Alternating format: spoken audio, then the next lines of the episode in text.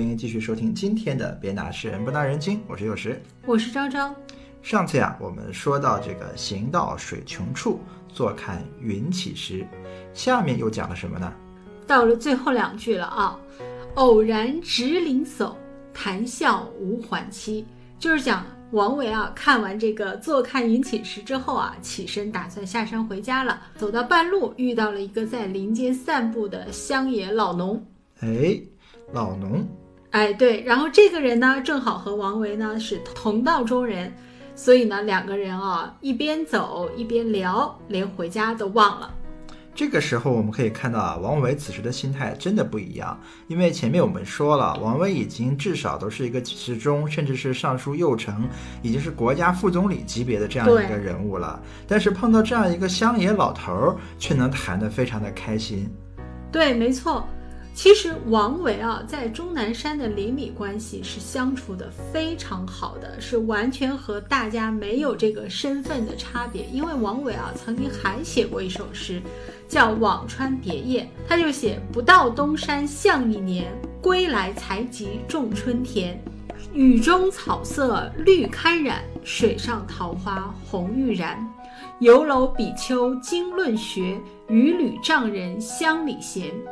披衣倒席且相见，相欢语笑横门前。就是讲说他啊，有一快一年没回这个辋川，而回来的时候呢，正好赶上这个春耕的农忙时节，春色很美。但是大家一听到他回来了，那么不管是在山上的僧人也好，还是山里面的这个农民也好。都衣服也没穿好，鞋都塌了着，就赶来看他，跟他去在这个柴门之前去。跟他交流笑谈，你就看看这个乡间的这个淳朴的关系，大家既把王维当成喜爱的这个大官，又把他当成喜爱的朋友，才可能出现这么融洽的这个环境，这么融洽的场面。所以《终南别业》里面这个也是偶然值林叟，谈笑无还期。你就看这个“偶然”两个字啊，其实又是一个很像我们前面说的，王维的心境已经修得非常非常的好。就处处皆喜，处处都有礼的这样的一个状态。这位林叟，也就是这个乡间的这个老农啊，他在王维的眼中也是一个难得的风景，可以让他非常的开心，非常的幸福，可以走一路聊一路。这种无心的偶遇，才能显出王维这个会儿的这个内心的悠闲啊，真是像闲云野鹤一样。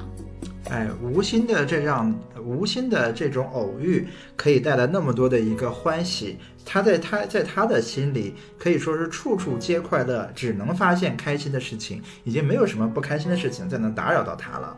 所以，我们现在的各位驴友啊，也可以学习一下王维。你看看王维的修行，那真是人间处处皆是真理，千山万水都是景点。就不要像很多人现在旅游的话，特别喜欢来也匆匆，去也匆匆。一天之内的话，要打卡跑点好多个地方，要以这个一天内跑完的景点数量做标准来衡量今天旅游有没有见成效啊，跟完成任务一样。对，而且经常到了一个地方，如果这个景色没有达到你想象的那么雄伟壮丽的话，就开始抱怨啥破景啊，根本不值得我花钱跑一趟，怎么怎么样的。其实这都是一个非常不好的一个心态。而像王维这个样子，才是说越老越可爱啊，他看什么都很开心，对，每个地方都是好景色、好人物、好关系，这样的人呢，才是我们所说的修行到家了，修行成佛了。没错，没错。所以你看《终南别业》这首诗啊，就是不管是词词藻也好，还是美感也好，设计也好，画面感也好，音韵也好，所有啊，都是数一数二的好。而它真正的最好的地方，就是因为它内涵的这个禅意，完全是纯净到没有任何人间尘垢的这种气息，没有半点这个贪嗔痴带来的气氛。完全的不贪不嗔不痴不疑不慢，这就是成佛之理。所以王维是诗佛呀。嗯，这个诗佛果然名不虚传。所以你看啊，在诗中去演说这个禅理，表达悟禅的这个感受，我们说会有禅师。所以我们今天说到唐诗中的禅意，首先想到的就是王维，就是这个境界，这个禅对于诗。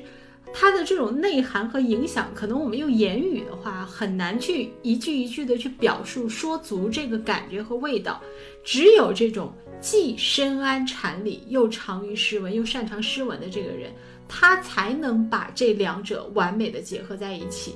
唐代的话，那我认为最好的又深谙佛理又精于诗词的，就是我们的诗佛王维。那宋代的话，我认为就是我们的苏轼。嗯，所以孔子说啊，不学诗无以言啊。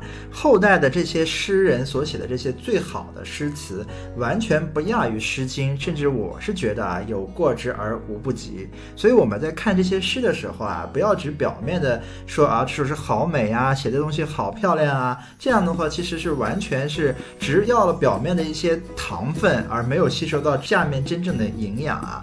我们真正的要从哲理的角度讲，去思考、去分辨、去看、去欣赏这些诗，从当中去看到他真正想表达的这个意思和他能代表的这种境界，这样对于每个人来讲都会有非常大的帮助和好处。而且不仅仅是禅理，其实儒家的这个仁德中庸，老庄的这个柔能克刚，其实在王维的诗里，包括我们这个禅宗的明心见性啊，其实在王维的诗里面啊。都是可以体现出来的，它可以从这个王维的诗啊，它是可以从气象万千、厚重雄浑，又可以有这个清高妙远，又可以有山水趣味。所以王维的诗啊，是包含非常非常多的。它可以写“人闲桂花落，夜静春山空，月出惊飞鸟，时鸣春涧中”，美。对，而且有一种特别近、特别远、特别深的那种。意境可以说看到这样的一个诗啊，能把你带到另外一个世界去。没错，然后他也可以写“红豆生南国，春来发几枝。愿君多采撷，此物最相思。”没有至情至性是写不出这样的诗的。没错，他同样啊，也可以写“明月松间照，清泉石上流，毫无烟火空灵静涌”。你看看，包括他也可以写我们的“史上塞外”这种大漠孤烟，长河落日。雄浑壮阔，所以王维他的人生和他的内心是十分之丰厚，十分之完整。嗯，所以读读这样的诗啊，真的是有助于我们净化我们的内心，让我们的内心变成一个净土，真的是对每一个人的修行都大有帮助。所以啊，我很喜欢明代吴宽称赞这个王维的一句话：“又成胸次洒脱，终无障碍。”如冰湖澄澈，水静渊庭，洞见肌理，细线毫发，故落笔无尘俗之气。也就是说，这个真是因为有内心的坦荡，内心沟壑，内心气象万千，才能让诗作如此的如冰如水如瀑布，又深入人心。哎，重要的是这个给人的感觉和意境啊，真的是一般的诗词都达不到这样的境界。其实啊。不仅仅是我们很喜欢王维的诗，还有一位大作家非常喜爱王维的诗啊，谁呀？我们的《红楼梦》的作者曹雪芹。哦，曹雪芹是怎么喜欢王维的呢？曹雪芹啊，当时可是通过了我们的林妹妹和香菱之口，表述了对王维的喜爱。哎，不知道有多少看过《红楼梦》的人还记得这样一个情景：《红楼梦》里面啊，香菱想要学诗，黛玉道。词句究竟还是末事，第一立意要紧。若意去真了，连词句不用修饰，自是好的。这叫做不以词害意。香菱笑道：“我只爱陆放翁的诗，重帘不卷留香久，古砚微凹句墨多。”说的真有趣。黛玉道：“断不可学这样的诗。你们因不知诗，所以见了这浅近的旧爱。”一入了这格局，再学不出来的。哎，我觉得这个呀，我们可以给大家说一说啊。陆放翁，我要听陆放翁叫声曰。陆放翁，陆放翁就是我们的大诗人陆游啊。对，陆游的诗呢是很好，但是陆游的诗确实是像林妹妹所说的，它里面的一些意境啊，真的和王维差了那么一点儿。没错，我们都知道。陆游的话，其实他的一生啊，既为爱情所困，也为国情所困，所以一生中的这个所有的这种情感纠结啊，其实都没有走出来。对，所以他的诗里边是充满了各种悲苦，连到死了之后都对这个家国是念念不忘，感觉有点死不瞑目啊。哎，对，就是虽然大气，但还不够大气与豁达。所以这样的诗学多了呢，也很容易被困进去，难以自拔。所以林黛玉就说了，诗是好诗，很有趣味，但是啊，不能先学这个，先看了这个，那么就容易把这个当做天花板上不去了。哎，对，其实这个呢，就有点像我们说啊，给小孩子不要吃重口味的东西，甚至在小孩子小的时候，不要给他吃那些呃零食之类的，因为这些零食的味道都特别的浓，一旦他吃了这种东西，很容易就把味觉给搞坏了，他就吃不出本来物体的那种本来的味道了。所以尽可能的小时候先给他吃清淡的、最原始、最天然的东西。之后他长大了，如果他再想去吃什么香的、喝辣的，那再说。所以这个时候，其实林黛玉就是这样的一个心态。一开始在没有接触那些很复杂的东西之前啊，我们先要看这种纯粹的、自然的，是最美好的东西。最真善美的东西。对，否则吃了重口味的，你可能一下你的嘴就被吃吃坏掉了。对，那林妹妹想要推荐香菱学这个至真至诚的诗，她推荐了谁呢？哎，谁呢？哎，对，林妹妹啊，就对香菱说了：“你只听我说，你若真心要学，我这里有《王摩诘全集》，你且把他的五言律读一百首，细心揣摩熟透了，然后再读一二百首老杜的七言律，次在李青莲的七言绝句读一两百首。”然后黛玉呢，就让紫娟把这个王维的五言律诗啊拿过来了，递给了香菱，又道：“你只看有红圈的，都是我选的，有一首念一首，不明白的问你姑娘，就是问薛宝钗啊，或者遇见我，我讲与你就是了。”然后过了几天，香菱就跑来找黛玉了。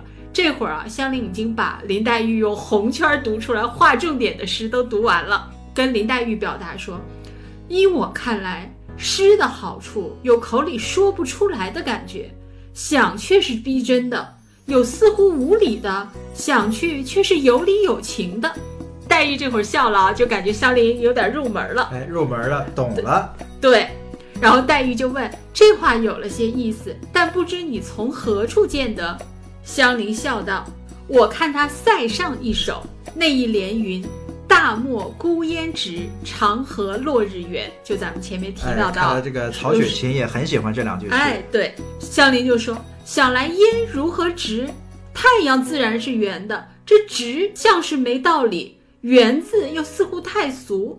可是吧，合上书一想，倒好像是真的看到了这个情景一样。你说再找两个字换这两个字，就找不出来了，没有更好的了。还有啊。”日落江湖白，潮来天地清。这白清两个字也好像是没什么道理，但是啊，又只有这两个字形容的尽，念在嘴里倒像有几千斤重的一个橄榄。还有这渡头余落日，墟里上孤烟。这余字和上字。难为他怎么想来着？香菱替王维在捉急啊，太着急了。这怎么想出来的呢？这人也太有才了吧！哎，其实这是曹雪芹借香菱这口去解释王维这个诗到底有多好。哎，对，所以啊，我《红楼梦》里并不通文墨的香菱，通过这个又有理又有趣的王维的诗启蒙入了诗门，也是曹雪芹想要借林黛玉的口。说了陆游与王维诗词的高下，同时更是说了王维诗中的真谛。哎，真的是这样的。所以说啊，林妹妹就觉得王维这些诗啊，他真的不是说我词藻有多么优美、多么的华丽，但是这么朴素的文字后面所蕴含的这个道理却是无穷无尽的。对，所以林妹妹说了呀，第一是立意，立意好，词藻根本就不用管，不能以词害意。嗯，所以我们现在的写作啊，也真的不要太纠结于说文藻多么华丽，而我们这个意义到底有没有？很多人写东西是没有任何意义的，这个是最重要的，也是最要命的。哎，对，所以啊，可惜啊，林妹妹啊，实在是我们的曹雪芹这位大作家给她安排的结局太惨了。否则的话，我觉得依林妹妹这么爱王维的诗，她应该也能看得明白这个世间。可惜妹妹的身体太差了。哎，是啊，还是最后也没走出来。哎，对，真是有点可惜了。